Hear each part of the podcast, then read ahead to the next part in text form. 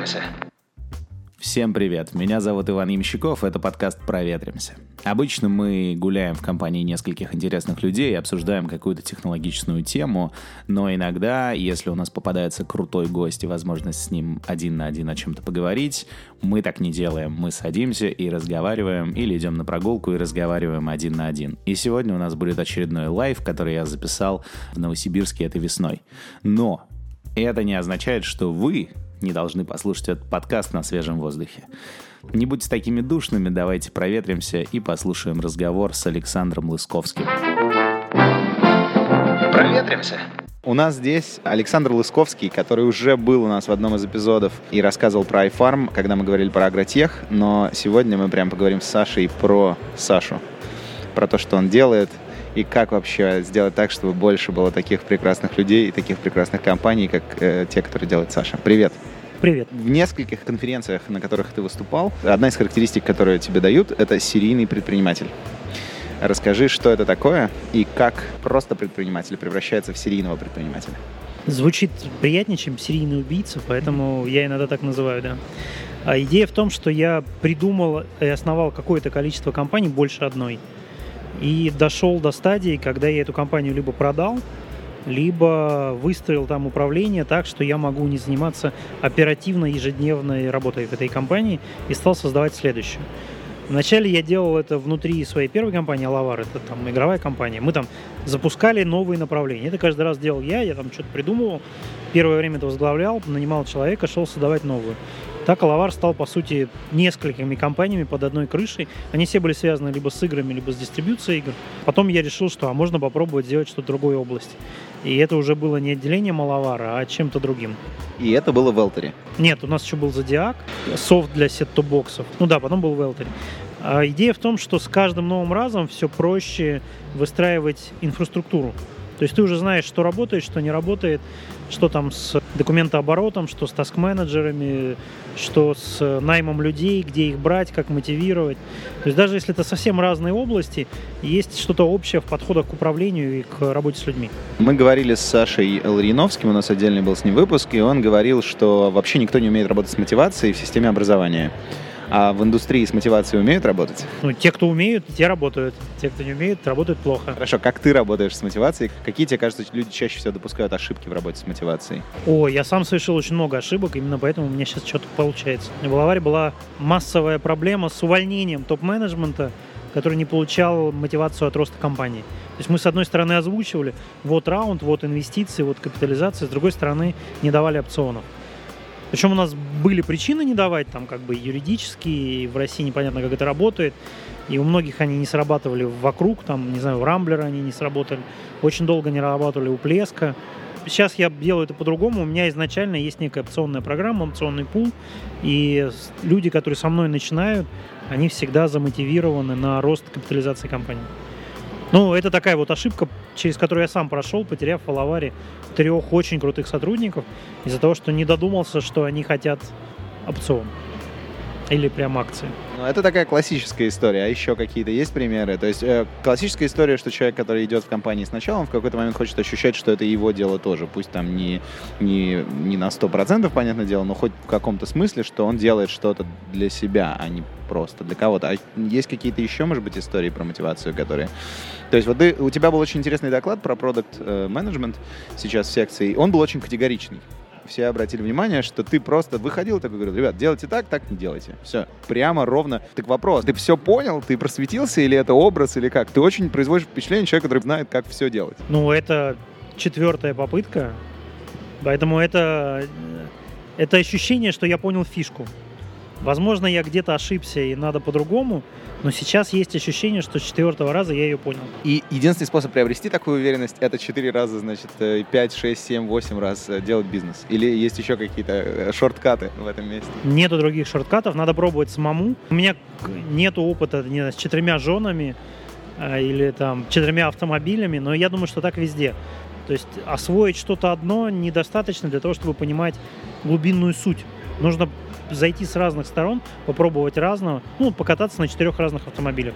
Потом ты начинаешь понимать, что габариты — это штука изменяющаяся, и ты быстро перестраиваешься. А, часто я слышу пример с языками программирования или языками, на которых люди говорят.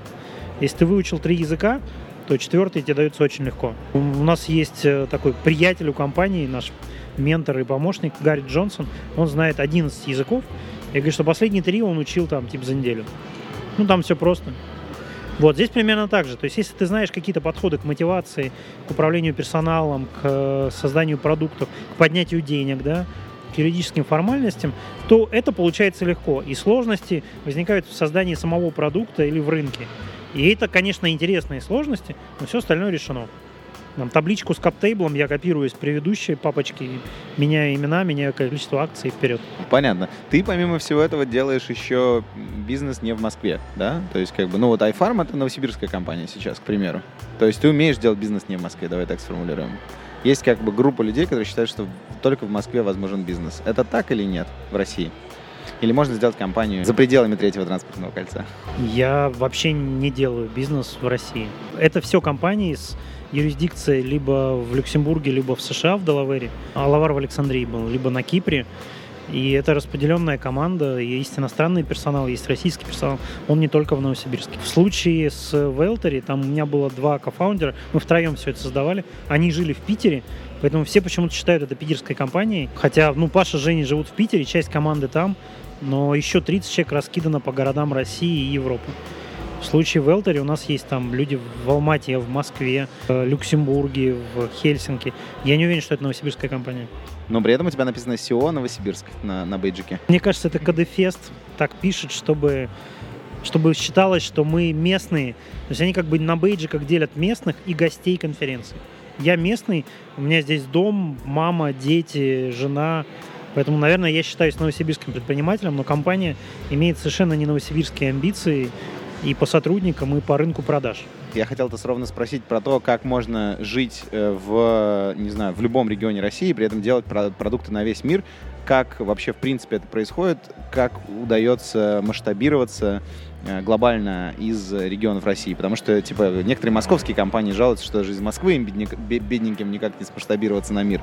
В чем секрет? И, типа, есть ли тут, опять же, как, как это работает? Я, я расскажу тебе о нескольких лайфхаках. Я даже думаю о трех, я тебе расскажу. Один называется самолет. Это такая штука, ты в нее заходишь, и она летит в другой город. Второй лайфхак называется электронная почта. Ты туда что-то пишешь, а человек в другом городе это получает. А третий важный лайфхак называется Zoom. Ну или Skype, тоже, в принципе, неплохая система ты ее включаешь, и у тебя с той стороны экрана какой-то человек, сидящий в другом городе. Компания Яндекс, скорее всего, знает про все три этих лайф лайфхака. Я слышал, что, мне кажется, там что-то про каждый из них знают, и, возможно, даже про все три некоторые отдельные люди в топ-менеджменте. Но при этом она работает на рынках СНГ и немножко в Турции. И говорит, что сложно из Москвы масштабироваться на мир. Вот. А ты как бы рассказываешь про эти лайфхака, про них многие слышали, но почему-то у кого-то получается, у кого-то нет. Есть ли четвертый? Наш исполнительный директор iFarma Максим Чижов сейчас в Финляндии открывает нашу первую финскую точку. И он пользуется там Яндекс Такси. Его ничего не смущает. У компании Яндекс все получается. Им сложно масштабироваться с поиском, потому что ну, вокруг везде Google, и надо его побеждать. Но если мы берем Яндекс Такси, он сейчас есть в очень многих неожиданных странах. А, и в Африке они где-то есть, много где есть. То есть это зависит от продукта, а не от места расположения офиса. То есть если человек думает сразу же делать глобальный продукт, и у него более-менее свободно в той рыночной нише, в которой он целится, то это типа не проблема, это чисто технический вопрос. Хороший вопрос. Он, его очень здорово задавать в Минске. Дело в том, что в Минске тоже клевые айтишные компании, отличная математическая школа, много сильных инженеров, но настолько маленький внутренний рынок, что они изначально делают международный продукт. Или в Израиле.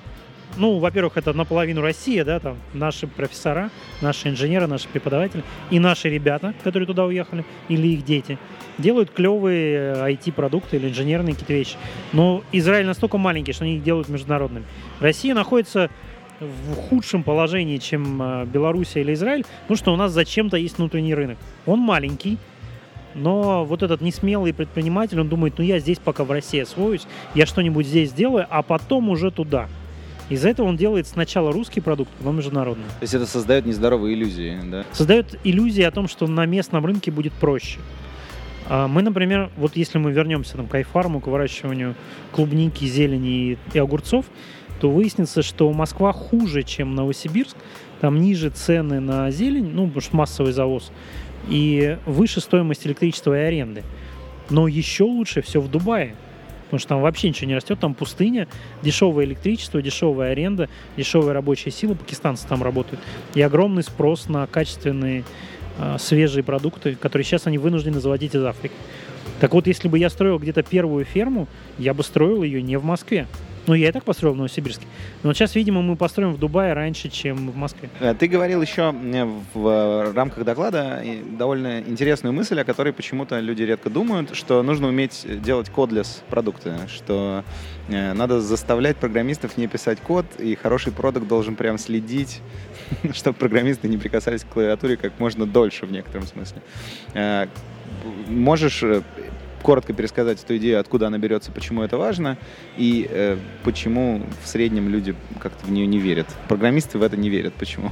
Там была отличная иллюстрация прямо во время доклада, когда встал парень и начал рассказывать, что нет, надо программировать. Именно программисты создают ценность. Надо же успеть отрефакторить код. Дело в том, что программисты правда так думают.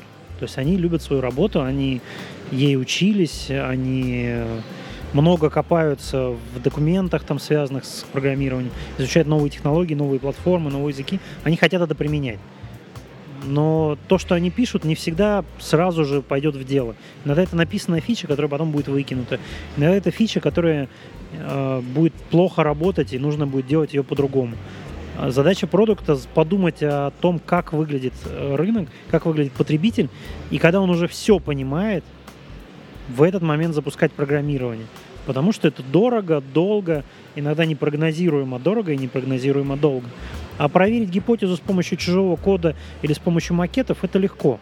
Давай приведем какой-нибудь клевый пример, не называя компании, мало ли, вдруг кто услышит. Допустим, компания делала клевый продукт для скидок. Ну, мобильное приложение, где у тебя скидки разные. И они покрасили его в зеленый цвет, а потом пришли к одному из э, крупных клиентов, и он говорит, перекрасьте все в фиолетовый. Мне кажется, что все должно быть в фиолетовом тоне. И они пошли и месяц переделывали продукт. Вернулись, и заказчик говорит, нет, что-то какой-то отстой, давайте снова зеленый. И они пошли перекрашивать назад. Что делает правильный продукт в этой ситуации? Он берет скриншот, меняет в фотошопе цвет зеленый на фиолетовый и показывает заказчику несколько скриншотов. Не настоящий продукт, а скриншоты, ну или макеты какого-то интерфейса. Заказчик говорит, да, мне все нравится. Э, это про то, как создать прецедент общения с рынком, заказчиком, с покупателем, там, ну, с кем-то, кто диктует условия со стороны рынка, не создавая кода, не меняя внутри ничего. Они, кстати, реально месяц перекрашивали цвета. Я пока не могу понять, почему. Этот кейс я буду отдельно изучать, потому что, мне кажется, это должно в каких-то настройках легко меняться. Но они прям, команда долго, под, много времени на это потратила. И вот так же происходит с кодом. То есть мы что-то написали, а потом оно не вошло в продукт. Или вошло в продукт, но не решает проблему заказчика.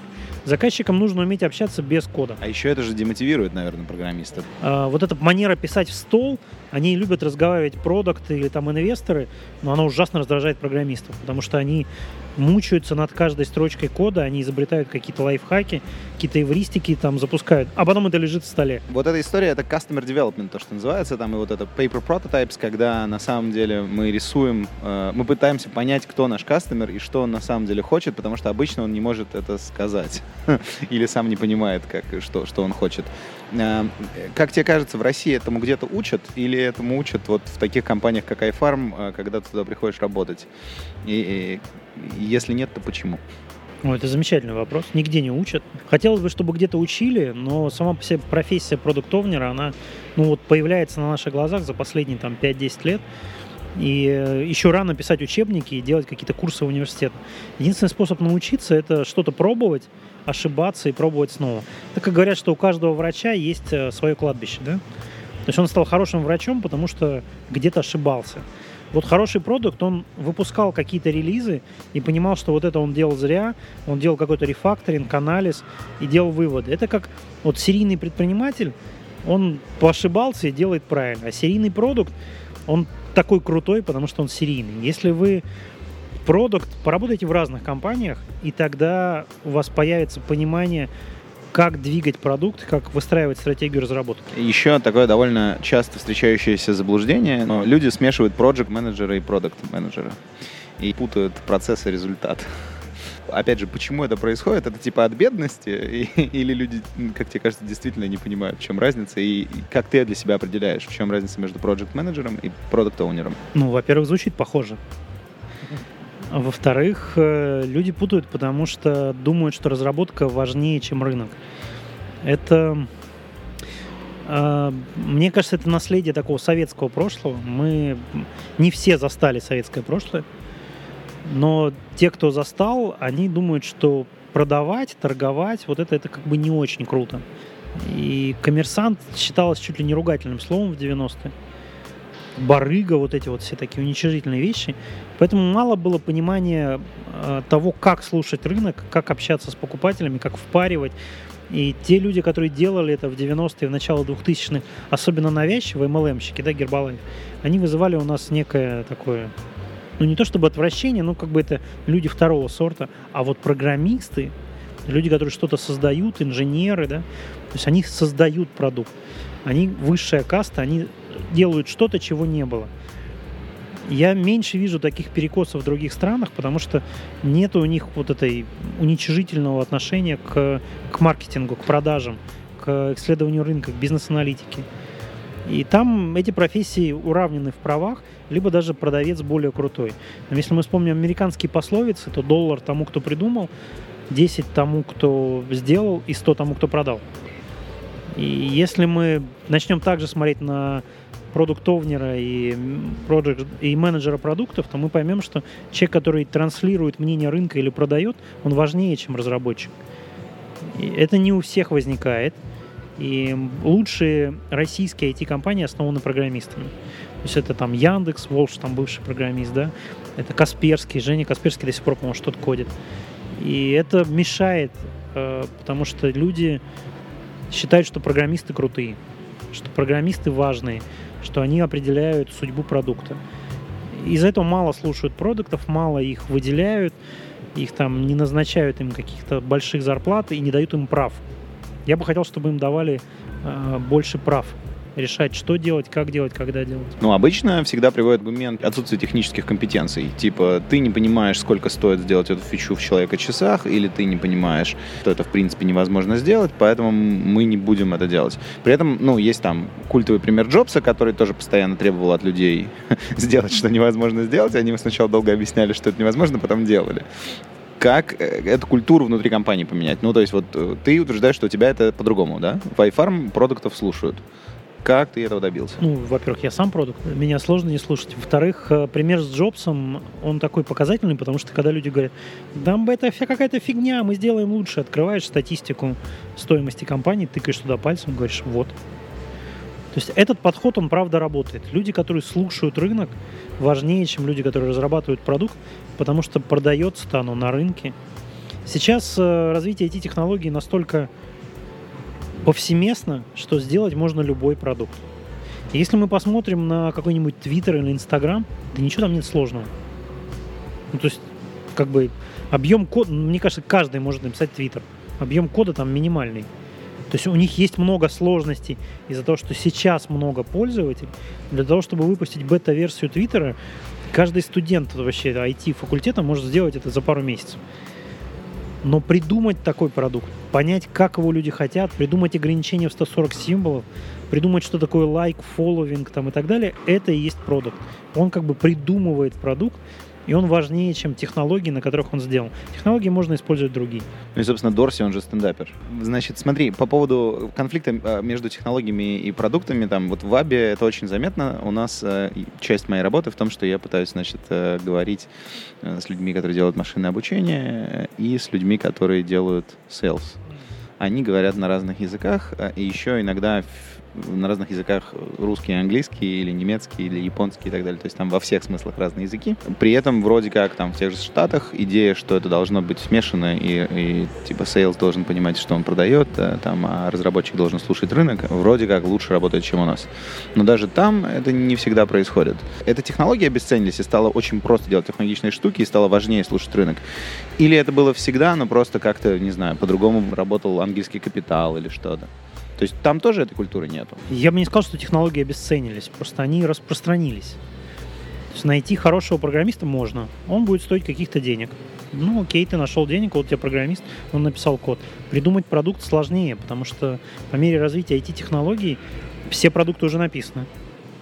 И если раньше э, мы там в 90-х могли взять любую задачу, любую индустрию, ткнуть пальцем, там нужна автоматизация и нужно IT.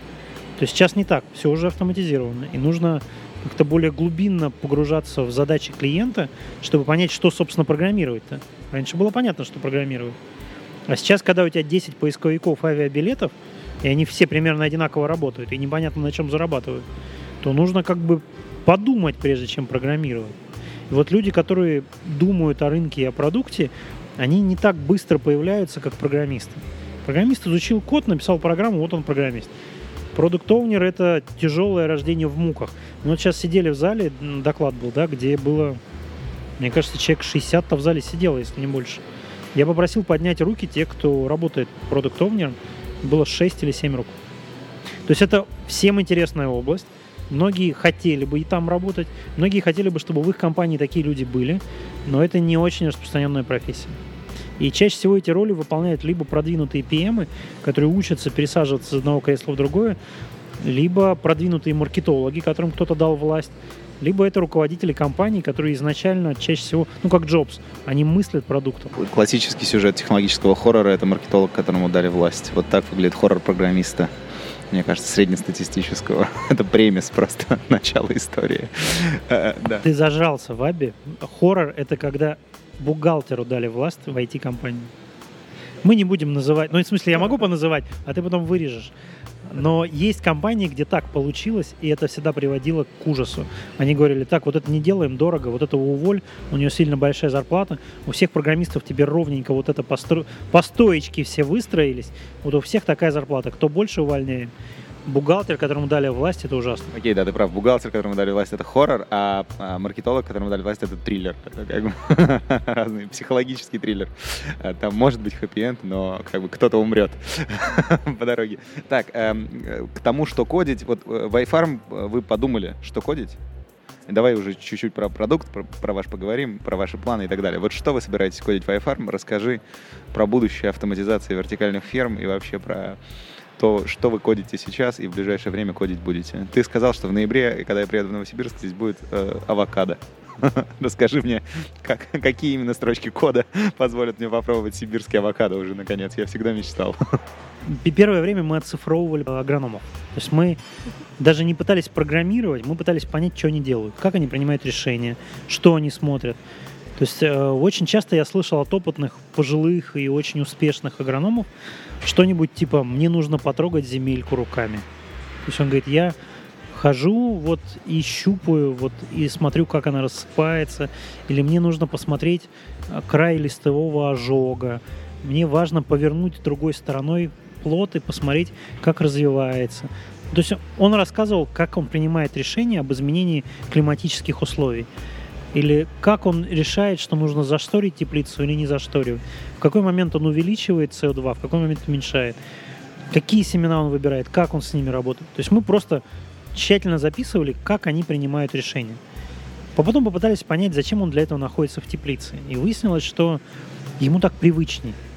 Он очень переживает, если он не приезжает в теплицу и не видит лично свои огурчики, не видит клубничку, не трогает руками земельку. Мы говорим, а давай ты не будешь приезжать, мы тебе фотографии будем присылать и графики температур показываем. Выяснилось, что растет все не хуже. И вот, по сути, оцифровав э, агронома, сделав теле агронома, человека, который удаленно говорит, что делать, мы и пришли к видению продукта. Оно должно расти в соответствии с очень четкой программой действий, что делать, в какой момент делать, что делать в случае такого-то там заболевания, какие инструкции персоналу и как отследить момент, когда персонал это не выполнил. То есть как убедиться, что задача не была выполнена. Сейчас же агрономы ходят, ну, в устаревших технологиях, и лично следят за всем. Главный агроном, он PM в теплице. То есть он говорит, ты иди туда, вернись ко мне, расскажи, что получилось. Если получилось не так, он идет исправляет сам. В тот момент, когда мы оцифровали все его действия, расставили камеры, если человек что-то не полил, мы показываем это на графиках и говорим, иди полей, или поливаем за него роботом, то как бы не возникает необходимости лично приезжать в теплицу. Так у нас появился продукт, который является, по сути, телеагрономом. Человеком, который удаленно управляет всеми процедурами, связанными с выращиванием растений. И вы его сейчас делаете или уже сделали? Мы его сделали. У нас есть несколько объектов, где люди работают только линейные, ну то есть там неправильно использовать термин агротехник, ну вот можно так сказать. То есть человек, который э, не разбирается, как оно растет, а просто выполняет инструкции. То есть ему сказали, делай вот это, сажать так, снимать так. И он как бы агрохимии не знает, он прошел короткое обучение, недельное, допустим. И он хорошо выполняет инструкции. Он аккуратный, он знает, что делать, но на всякий случай стоят камеры, и если он что-то сделал не так, мы его поправляем.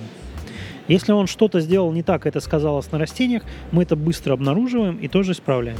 А самих агрономов, вот этих умных, дорогих, сложно воспитываемых людей на объектах нет. У нас сейчас такие объекты есть, значит, мы задачу выполним. Вот э, воспитание агронома в мире, где телеагроном, телеагроном победил, оно как-то тоже, наверное, изменится, потому что эти ребята же сначала там 30-40 лет трогали земельку, а теперь, значит, могут по видео все это сделать.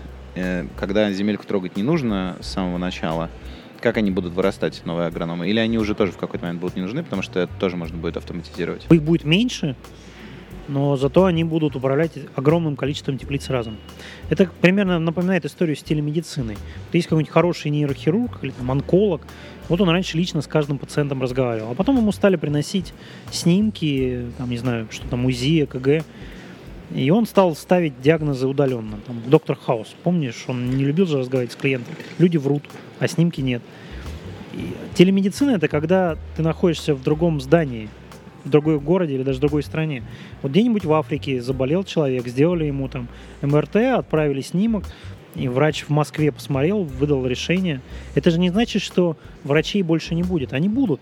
Просто они будут спасать много жизней в тех местах, куда они бы не доехали где дорого ставить э, клинику и дорого держать отдельного врача. Примерно то же самое происходит с агрономами. Они никуда не денутся. Они будут через наш интерфейс программировать выращивание ананасов и авокадо. Ну, просто растить авокадо будут везде, в каждом дворе. Ох, какой прекрасный мир нас всех ждет. Они будут расти на Марсе именно земные агрономы будут управлять марсианскими теплицами. Но не повезти же туда агронома, чтобы он трогал земельку. Дорого получается. Путешествие на Марс – это вообще дорогая история. Поэтому вот у него камеры, вот у него датчики, вот у него набор семян, и он удаленно всем этим управляет. А ваши технологии на Марсе чисто теоретически развернуть можно. То есть если сможем довести, то сможем развернуть. Правильно я понимаю? Да, вот к тебе завтра приходит э, э, Милан Аск, к примеру. Вот, такой какой-то странный э, филантроп и говорит, Саша, надо строить теплицы на Марсе. Вы уже готовы строить теплицы на Марсе или нужно еще чуть-чуть подождать? Как у вас готовность? Тактико-технические характеристики ваших теплиц позволяют их разворачивать в условиях других планет? Мы готовы. К сожалению, именно Илон Маск к нам не придет, потому что его брат, его зовут Кэмпбелл Маск, у него своя технологии вертикальных ферм, он этим активно занимается. Так везде в Штатах кумовство. Вот везде рука руку моет. Никакой технократии вообще. Но мы считаем, что если к нам придет российская организация, там, Роскосмос, Главкосмос, то у них же нету таких братьев, и мы им обязательно поможем. Это те же самые технологии, у нас уже замкнутый воздушный цикл. Мы сейчас не используем внешний воздух, внешний свет. Можем вырастить это где угодно. Если мы рассматривали... Э, вот сейчас мы работаем над проектом для атомных атомоходов, это называется, да? Корабль, который, он очень большой, это как город реально плавучий, и там люди хотят что-нибудь свеженькое есть, и там нету солнца, но зато очень много электричества. И там вот они говорят, вот вам комната, сделайте нам что-нибудь, только корабль качает. И мы там думаем о том, как эти поддоны все закруглять. В космосе все то же самое. Замкнутый воздушный цикл, отсутствие внешнего солнца и жесткие требования к санитарии. Я еще, когда был у вас в теплицах, а, мне сказали, что на клубнику, к примеру, нужно ветерком дуть, потому что тогда клубника получается более мускулистая. Эм, какие-то еще есть такие же истории с растениями, которые вот, вот э, еще нужны мускулисты? Вот авокадо, на него надо дуть, чтобы он вырос хорошо в сибирской гидропонике? Или не надо? Нам нужно много, со всеми растениями нужно делать много необычного, причем разные сорта по-разному. Например, клубнику ну, ладно, про клубнику не будем. Давайте огурцы и томаты. Вроде бы у вашей бабушки они растут на одном и том же огороде, и там, и там вкусно. Так вот, теплицы одновременно не растут огурцы и томаты. Они требуют разного климата. Огурцы родом из нижнего слоя джунглей Китая, то есть на них не светит э, солнышко напрямую. У них очень влажно, очень жарко, и прямое попадание солнца исключено, потому что есть верхняя крона. Они как бы лианами обвиваются вокруг растений, чужих деревьев, и, по сути, паразитируют. А томаты наоборот, они растут на открытом воздухе, в вандах, там суховато, очень жарко, прямое попадание света. Если вы в одном климате посадите вот эти современные тепличные сорта огурцов и томатов, и те, и те вырастут плохо. Вот таких нюансов очень много, у каждого растения свои, надо изучать. Все это, конечно же, оцифровывается, автоматизируется, делаются гипотезы, проверки. И наши продукты получают уникальную возможность пробовать свои продукты на вкус. Спасибо большое. Это был Александр Лысковский. Спасибо. До свидания.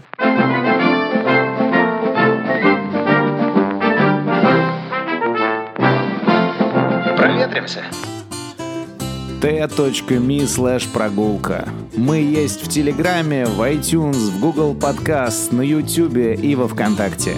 Где бы вы на нас не подписались, следующий подкаст придет к вам автоматически. Вы откроете его, нажмете play, вдохнете свежий воздух, пойдете гулять и узнаете что-нибудь новое.